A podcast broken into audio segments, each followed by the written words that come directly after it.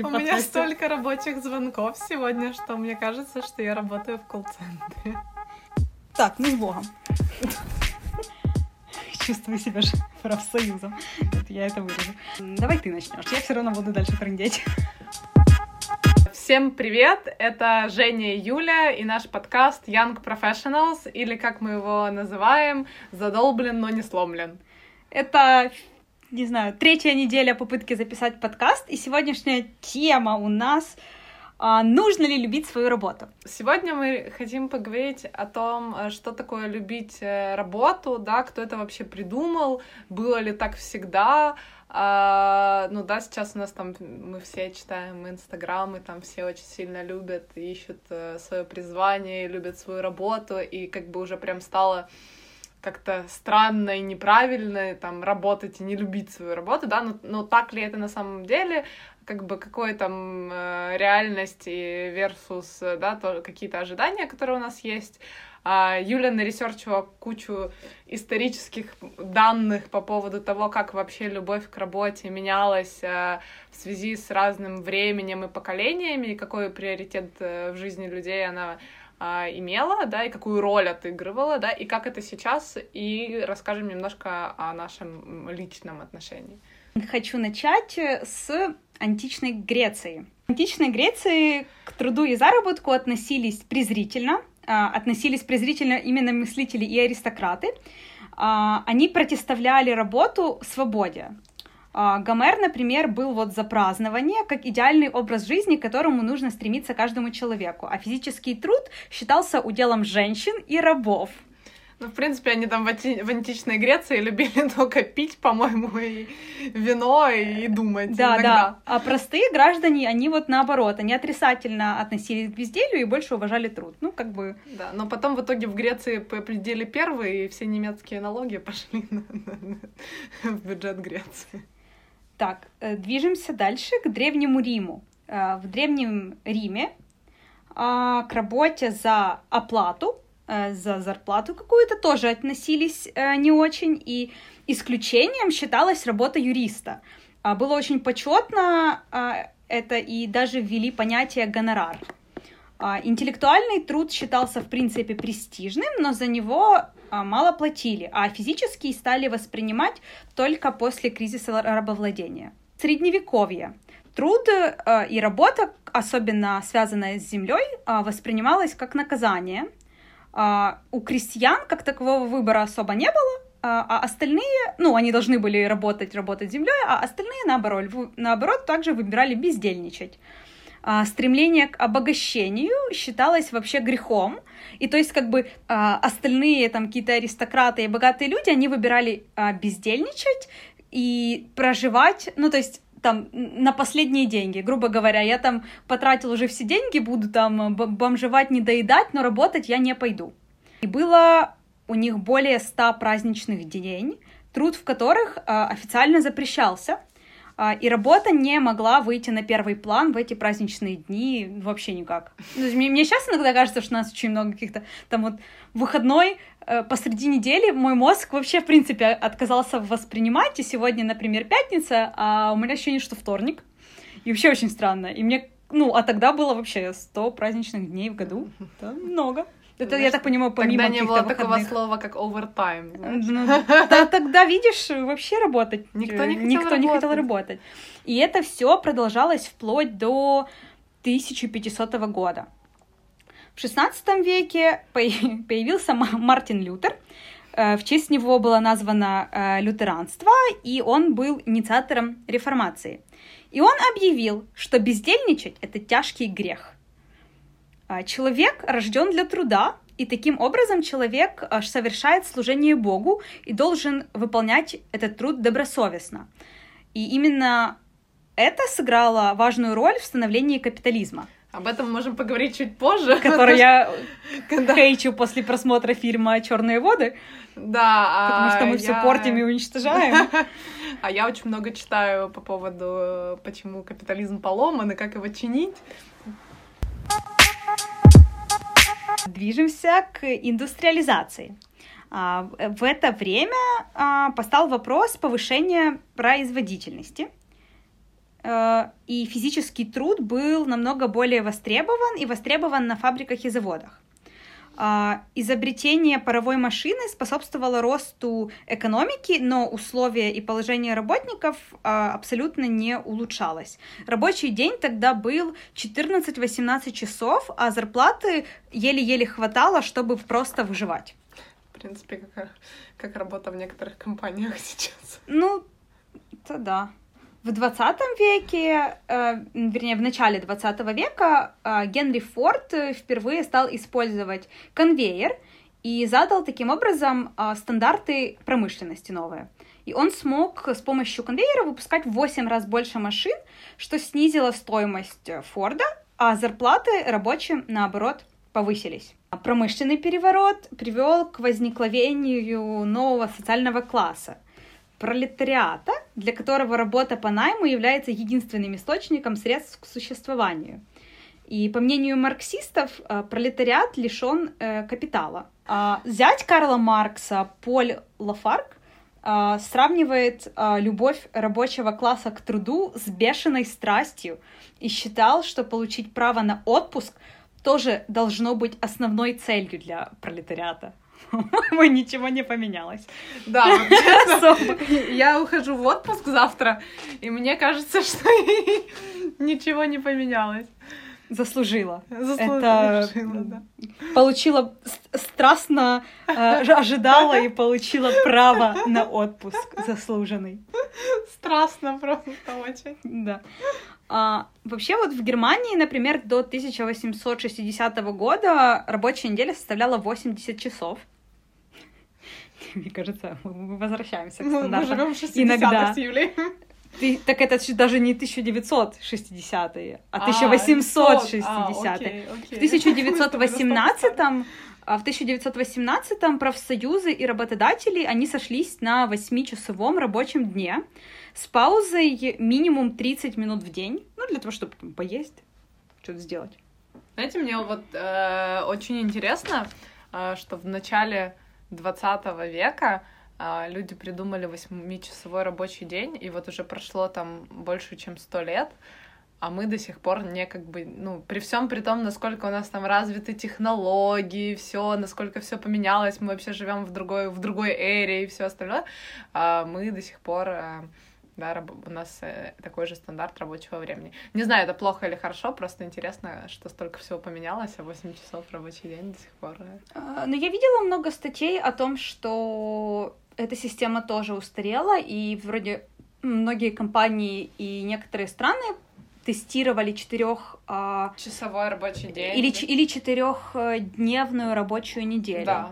И в принципе выводы были таковыми, что это никак не повлияло на продуктивность э, труда и в целом... Э, ну вот мне очень нравится работа в скандинавских странах и их подход к работе. Э, нам рассказывали, когда мы там были, они заканчивают работу там в 4 или в 5, а, и когда мы спросили, ну, в смысле нет, ну, там, там, не знаю, четверка или еще какие-то подобные компании точно не заканчивают. На меня посмотрели, сказали все, потому что мы не пьем чаек по пять раз в день на кухне. Ну, смотри, скандинавские страны, они социалистические, а не капиталистические в своем э, режиме в основном, э, поэтому более сильная социальная защищенность э, позволяет людям, э, да, там, не перерабатывать, например, да, потому что есть же факт переработки от нагрузки, да, ну, как бы, когда это там бизнес-нид, просто много работы, или ты не успеваешь сделать, э, вот, а есть, э,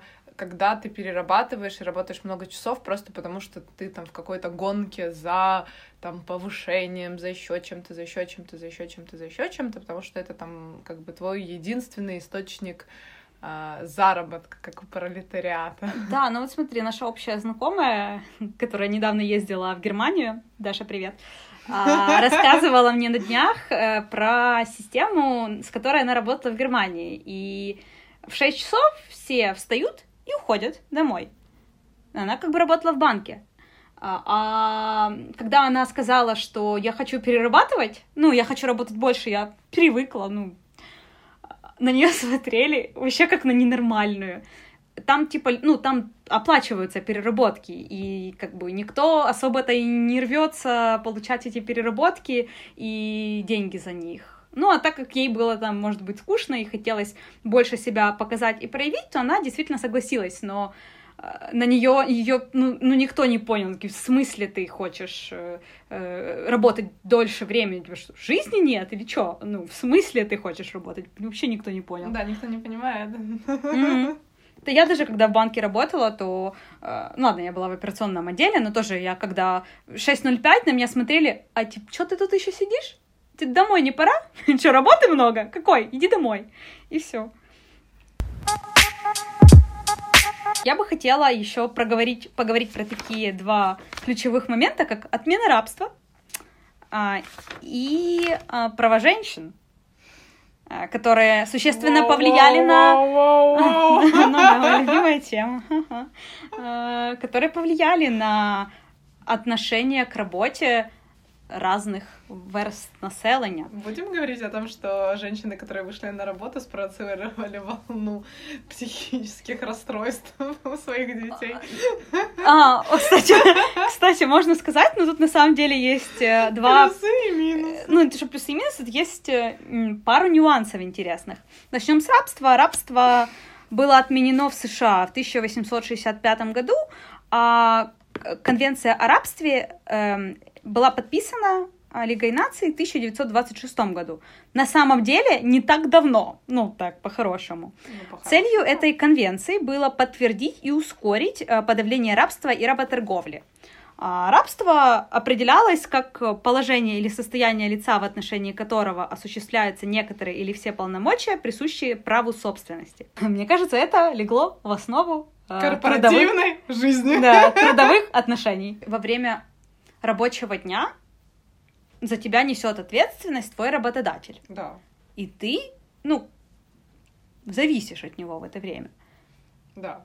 Просто теперь тебе за это платят, и ты периодически можешь качать права, если тебе хватит э, смелости и наглости, да. Э, ну то. Но на самом деле э, такое мое субъективное видение, что отчасти, да, такой режим лег в основу как бы трудовых отношений в капитализме, и э, не как бы там в других системах, а, но в капиталистическом мире, да, ты условно принадлежишь компании то время, которое ты работаешь. Но просто уже немножко в другой форме, да, и как бы все-таки более демократично. А, а теперь по поводу равенства. Самое интересное, что 28-я поправка которая гарантирует людям равные права а, вне зависимости от их пола, до сих пор не принята. А, была попытка ее принять в 1700, 1972 э, году, но, в общем, по определенным обстоятельствам не, смог, не сошлись, и она не, там, на каких-то мнений, во мнении, и она не набрала достаточное количество голосов. Потому фактически у людей в США нету равных прав вне зависимости от их пола. И, кстати, если гуглить вообще 28-ю поправку или хотя бы э, о чем она, то Google только 27-ю выдает. Самое смешное, что в США или, э, уже зарегистрировано столько полов, э, разнообразных, помимо мужского Но и они все, и, а, и у них у всех нету никакой гарантии. Да, да, да. По-хорошему. Хотя там от США же идут все эти направления. По поводу mm-hmm. семьи. Э, все отношение к женщинам пришло, по сути, из системы британского права. А считалось, что незамужняя женщина могла владеть собственностью, подписывать контракты, подавать в суд и отвечать перед судом, но, выйти, но выйдя замуж, она становилась единым целым с мужем, отказываясь от фамилии и собственности. А, при этом жена, которая убила мужа, подпадала под статью об умышленном убийстве. Но если ее муж убил жену, то это преступление на почве страсти. То есть у нее это умышленное убийство, а у него это, ну, на почве страсти, и оно, наказание было намного мягче. Ну, на самом деле, как бы в этом есть какая-то логика, потому что ни одна женщина просто не, не сделает что-то просто так. Там явно был смысл. Ну, не знаю, не знаю. А, также замужняя женщина не могла открыть отдельный от мужа бизнес или взять кредит без разрешения. Даже в подкасте каком-то рассказывали. интересная история Коко Шанель. Вот, я, да, это из одного и того же подкаста история. Когда, в общем, Коко Шанель была такая очень даже огонь баба вообще, и вышла замуж за мужика, а, чтобы только открыть свой бизнес, и он владел 95%, по-моему, ее бизнеса и получал 95% прибыли. А, вот, и как бы долго они там, в общем, в итоге делили этот бизнес, но суть в том, то, что она не могла быть э, предпринимателем и как бы вести свой бренд от лица себя. Ей для этого нужно было быть замужем, и это должен был делать ее муж. Да. А в 1974 году только приняли закон, запрещающий дискриминацию потенциальных клиентов финансовых институций, которые предоставляют кредиты на основании пола, расы, семейного положения, религии, национальной принадлежности и возраста. А вот по поводу прав на рабочем месте. Как последствие индустриализации девушки и женщины начали выходить на текстильные и швейные фабрики – но условия работы были таковыми, что это была очень монотонная работа. Это было 12 часов в сутки без перерывов. А, и работали они в грязных, непроветриваемых, непроветриваемых помещениях. А в 1903 году был создан первый женский профсоюз, который боролся за повышение зарплаты и улучшение условий труда. В десятых годах 20-го столетия приняли закон, который ограничивает рабочие часы и устанавливает более гуманные условия труда. А, закон Потом Об этом 60... законе в курсе в 2020 году или нет?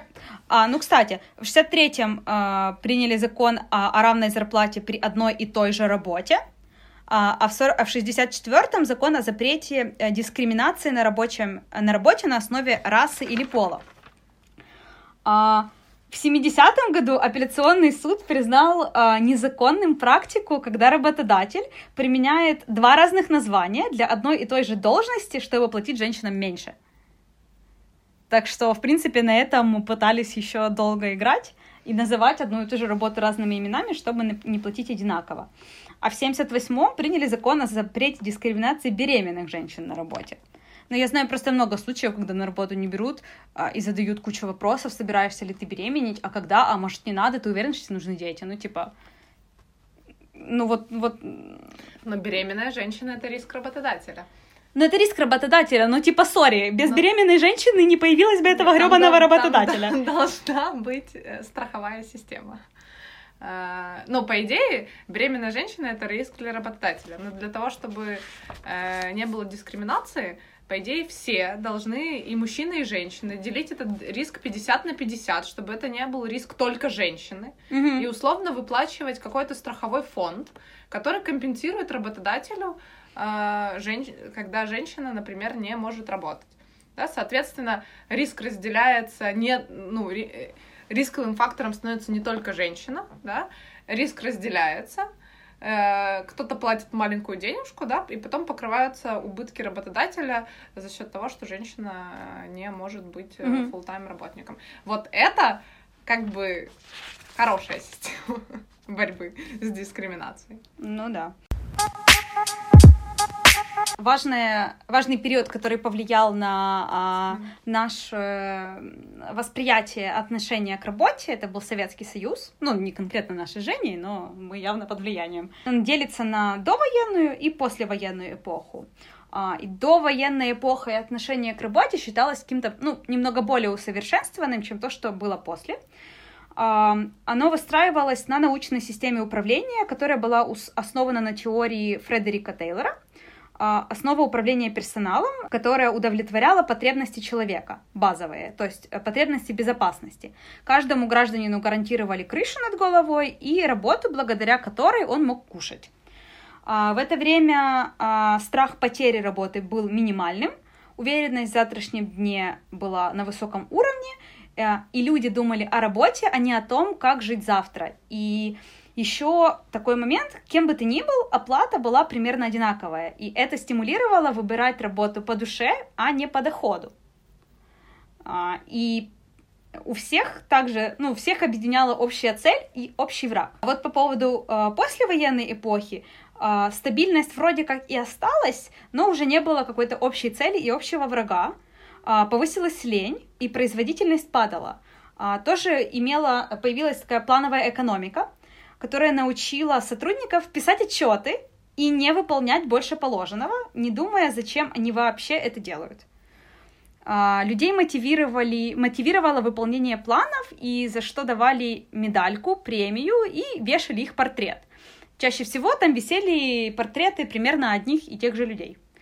А, потом мотивация а, уверенностью в завтрашнем дне перестала работать вообще и была заменена страхом потери работы, крыши и индивидуализмом. И считается, что страх, э, считался тогда, что страх заставит людей работать лучше, но получилось совсем наоборот. Вот как-то так.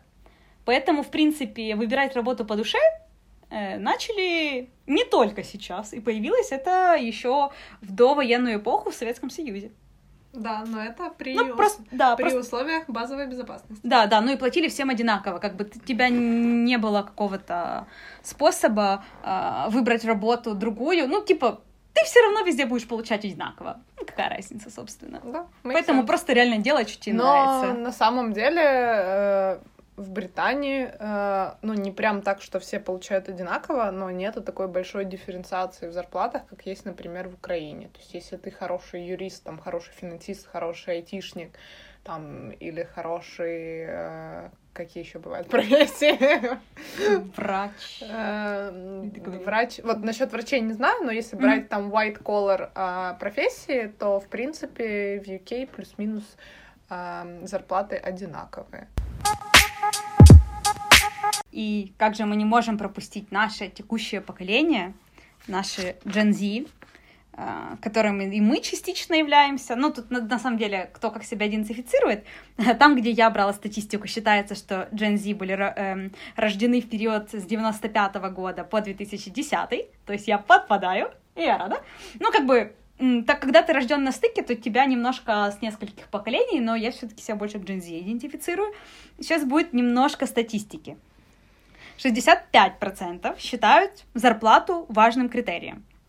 70% а, описывают зарплату как главный мотиватор, а, и для них must-have иметь страховку для 70%. Я прям, ну, даже в прошлый раз говорила, э, что страховка — это вот прям супер плюшка, и я вот э, очень поддерживаю.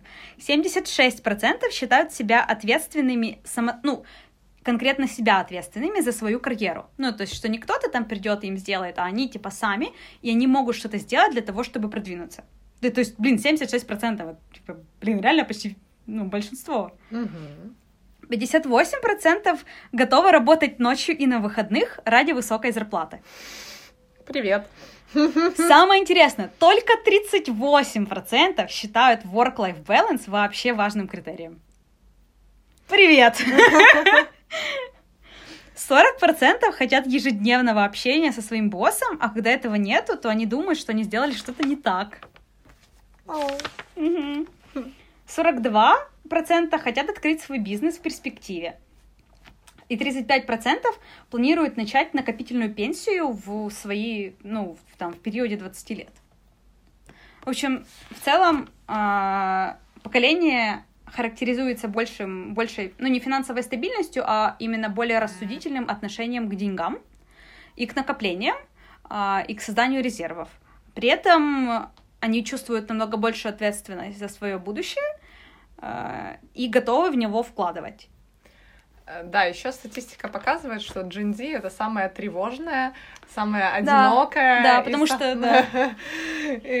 поколение, которое сталкивается с самым большим количеством там, mental health problems э, по сравнению со всеми другими э, поколениями. Ну, так я что... считаю, что это в принципе из-за того, что появился интернет, и у нас появился доступ к куче информации, э, которые разные во всех источниках, и у тебя просто голова вскипит от всего, что происходит в мире, и ты не всегда понимаешь, как на это повлиять, но это на тебя давит, и ты понимаешь, что это будет давить и в будущем, и это пугает.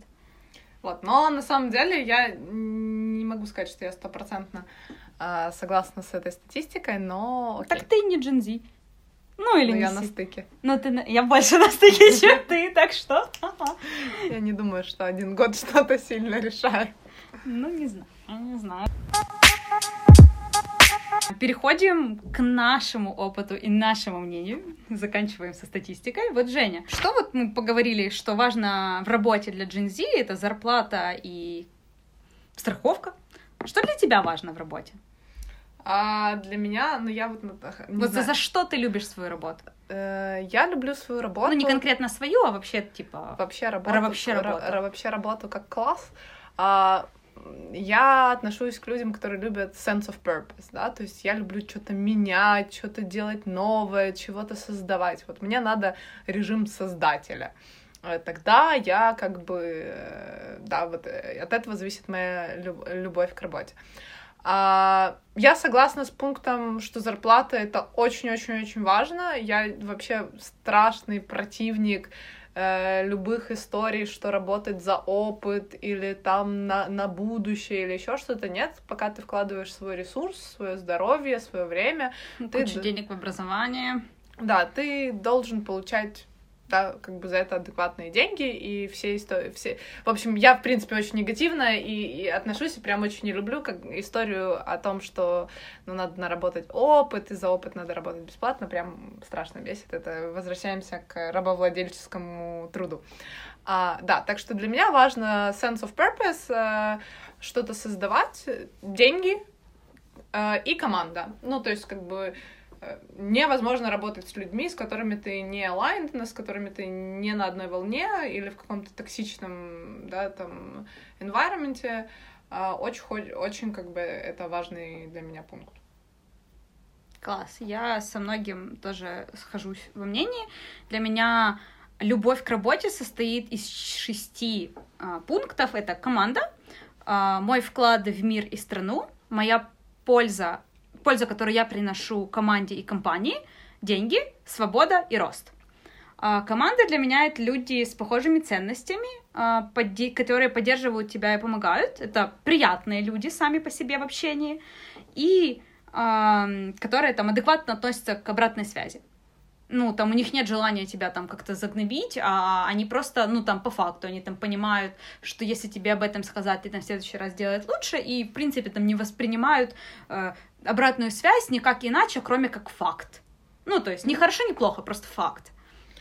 Uh, вот у меня еще есть такой пункт, что для меня на рабочем месте очень, я думаю, что сейчас это уже как бы стало больше нормой, чем было там в прошлом, uh, понимание того, что люди живые вот, да, что там люди болеют, иногда им плохо, а иногда там у кого-то болеют дети, иногда у кого-то есть какие-то личные дела, а у кого-то плохое настроение. Ну, в плане того, что мы все как бы, да, живем там в каком-то социальном мире, да, и мы там все по друг другу подстраиваемся, и понятное дело, что не надо там на работе выплескивать там все свои какие-то эмоции, э, но, тем не менее, мы как бы, мы не роботы, мы все живые, и это окей, когда у кого-то есть какие-то там эмоции или какие-то там проблемы или еще что-то. А, ну, вот раньше был, есть очень интересная статья на Форбсе по этому поводу, что раньше был такой perception, что ты должен прийти на работу, да, и быть там как каменным лицом, и вообще все ставить там условно все свои там сопли, переживания за дверью. И это как бы с одной стороны да, с другой стороны, ну, как бы мы проводим на работе, ну вот мы с Юлей так точно, да, там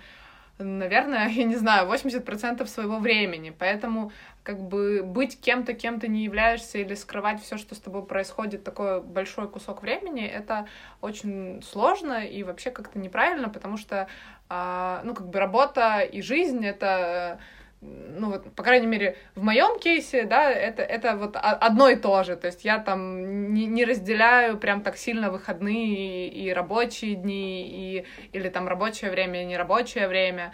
А, поэтому мне важно там везде иметь возможность оставаться собой. Плюс у нас же сейчас там, ну, люди совмещают, ну, не столько там основную работу, но еще какое-то хобби, в котором они хотят развиваться, и по-хорошему это же тоже работа, на же тоже нужно время, поэтому у тебя просто, когда заканчивается там, не знаю, full тайм работа, начинается какая-то другая работа, поэтому mm-hmm. и, собственно, не разделяют. По поводу вклада в, в мир и страну, это, наверное, было, появилось после того, как я была в Айсике, а, работать просто ради работы не имеет смысла, тебе хочется ну, мы, мы жрем столько ресурсов у планеты, хочется как-то э, что-то тоже отдавать и создавать, и делать какой-то added value, иначе какой смысл своего существования, если ты, типа, родился, э, уничтожил какую-то часть, ничего не создал и умер. И, и как, и зачем это все было. А по поводу пользы... Минутка бы... экзистенциального да, кризиса. Да, но, но это есть, и это я вижу, причем много часто очень в последнее время у своих коллег, от которых я, в принципе, таких там мыслей не ожидала, что их это волнует, и людей это волнует, и мне приятно, на самом деле, что людей это волнует, потому что чуть-чуть больше meaningful задач, наверное, появится. Ну, которые ради того, чтобы что-то ценное создать, а не просто заработать денег, просто чтобы были деньги, и ты был богат и успешен. Но напомним, что капитализм нас да. заставляет жить именно в такой парадигме. Да, я знаю. Это... Вот, вот в этом мне не нравится капитализм, что все ради денег. Почитай и... про ESG фонды. А, ну, я не знаю, это я тебе или всем рассказываю. Есть фонды, которые коммитятся инвестировать только в ESG company, но это Environmental Sustainability а, Government. Ага. Ну, то есть, как бы есть, которые коммитятся только в Zero Emission и там в нулевые эм, компании с нулевыми выбросами, mm-hmm. А вообще ESG распространяется не только на какие-то компании, ну, которые сильно энергоинтенсивные, но также на там big tech э, и их э, как это правильно сказать, э, осознанность в использовании тех ресурсов, данных, э, которые есть потому что если вы смотрели Social Dilemma, то там тоже mm-hmm. э, очень далеко как бы от, ну, как бы от sustainability в широком смысле этого слова, не только в контексте планеты, а вообще в контексте там нашего какого-то ментального здоровья э, и тому подобное. Польза команде и компании для меня важно быть частью чего-то. Важно быть что ты работаешь не в одиночку полезен, а мы в синергии делаем там какие-то офигенные вещи. Там деньги, понятно, свобода. А, проявляется для меня это в том, что мне доверяют больше, меня не менеджат и не микроменеджат, а меня не ограничивают в каких-то идеях и возможностях, и мое мнение учитывают. Ну, то есть там неважно, там ты общаешься там с партнером, директором, таким же там сотрудником или интерном, если ты предлагаешь какие-то идеи, то тебя слушают и пытаются выслушать, и дают тебе какую-то свободу, говорят, класс, хочешь реализовывать, типа реализовывай, супер. Ну, там, если сделаешь, круто. Они, они думают, что, ну, ты, ты мелкий, что ты там можешь знать? Мы взрослые, мы сами. Ну, вот, короче, свобода такого рода. И рост — это, по сути, когда ты видишь, как у тебя там мировоззрение или мышление расширяется или меняется, а, и ты, у тебя культура стимулирует узнавать больше. Ты видишь, что твои коллеги знают много, и ты такой, блин, класс, вы знаете так много, я тоже хочу столько знать. И у тебя есть какой-то стимул. Отвечая на наш главный вопрос. Пятый раз моя попытка номер пять. Нужно ли любить свою работу? Как ты считаешь? А, я считаю цинично, что не нужно любить свою работу. Почему? А, на самом деле, я считаю, что концепт того, что прям обязательно нужно любить свою работу, загоняет многих людей в какую-то депрессию, потому что а, ну, вот, ну, объективно мы не всегда любим, да, то, что мы делаем, и работ у нас много, и даже карьеры у нас могут быть разные, да, и это какой-то там путь, когда мы что-то ищем, поэтому я считаю, что это окей не любить свою работу на каком-то этапе, но в целом надо делать, ну, вот, надо все-таки стараться или стремиться к тому, чтобы делать что-то, в чем ты чувствуешь свой какой-то sense of purpose. А, потому что так просто чуть легче морально. Ну, типа, любить ее надо до того момента, пока сдохнуть. Не хочешь, если хочешь сдохнуть, надо что-то менять. Оставлю это, можно? Я считаю, что нужно любить хотя бы несколько элементов из тех. Ну вот я называла, что у меня любовь к работе состоит из шести элементов, если они у меня есть. Что если есть хотя бы несколько из них, то, ну, как бы, не обязательно, чтобы были все для того, чтобы любить работу. Я считаю, что нужно любить хотя бы э, часть из тех э, категорий, э, которые тебе важны в работе. Если они есть, то уже все хорошо. А у меня так часто было. Я когда в Ситибанке работала, то я первые... Мне сначала неделю нравилось, потом два месяца не нравилось, а потом снова нравилось. Или когда я в инвесткомпании работала, мне практически всю стажировку там не нравилось, я очень хотела свалить, а потом за месяц до окончания стажировки мне так понравилось, прям вообще... Ну, короче, иногда э, любовь к работе требует времени, особенно если это в начале, и кому-то может быть сложно привыкать к новым людям и к новым задачам, и это правда может быть сложно и иногда травмирующе. Ну, у меня травмирующе бывало. Но в целом э, можно Я... привыкнуть. Я... Ну, короче, я считаю, что хорошо бы все-таки любить свою работу. Ты там, типа, проводишь, не знаю, 80-90% своей жизни и всей своей недели больше, чем с друзьями и семьей. Э, ну, в пандемию, конечно, все поменялось, но в целом, когда ходишь в офис, то ты столько времени проводишь с коллегами. И проводить время там, где ты тебе вообще не ок, и там, где тебе не нравится делать то, что ты делаешь, ну, не знаю, стоит ли оно того. Я, наверное, дополню чуть-чуть Юлю в том, что а, я считаю, что не надо оперировать категориями вот любить свою работу или не любить свою работу. Ну, то есть на протяжении там работы в одном месте или там в одном секторе или сфере в любом случае будет что-то, что там очень нравится, что что очень не нравится. Просто ну, как бы вовремя, наверное, надо менять, когда вот прям совсем не твое и прям вообще нет. Но, тем не менее, э, не, не ставить себе каким-то прям, не знаю, вот что надо любить свою работу и никак по-другому, и тогда просто если особенно у меня так было, наверное, поэтому я говорю цинично, что не надо любить свою работу а, в начале моего карьерного пути, что я считала, что прям вот надо очень сильно, очень сильно любить свою работу, и когда там какой-то первый опыт, и, и ты как бы не совсем все нравится или не, и, или не так, как ты ожидал это будет, то это такой достаточно травматичный опыт, поэтому все же надо быть открытым к разному опыту и понимать, что любовь к работе — это не стала э, величина, да, и она может меняться, и то в плюс, то в минус. Аминь. А, что же делать, для, ну, когда ты уже работаешь на какой-то работе, тебе там нужны деньги или ты студент? Я поресерчила немножко, какие же дают там советы психологи и э, другие люди о том, как же полюбить свою работу. А, и первый совет это называется перефразировка. А, мы часто говорим, что я вынужден что-то сделать, и мне нужно что-то сделать, и предлагают менять формулировку на я имею возможность это делать.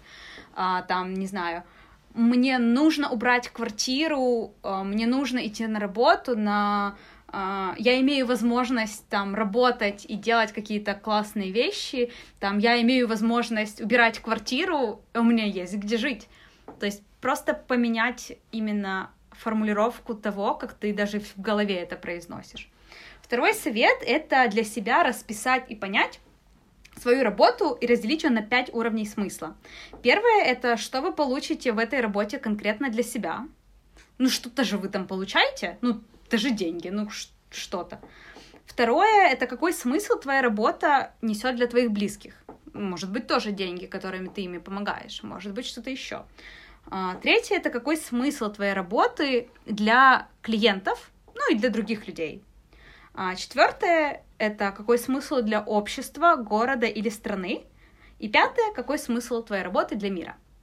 А, когда ты расписываешь и понимаешь, что в целом то, что ты делаешь, возможно, тебе сейчас это не так нравится, но, по крайней мере, ты будешь хотя бы понимать ценность в своих там ежедневных действиях.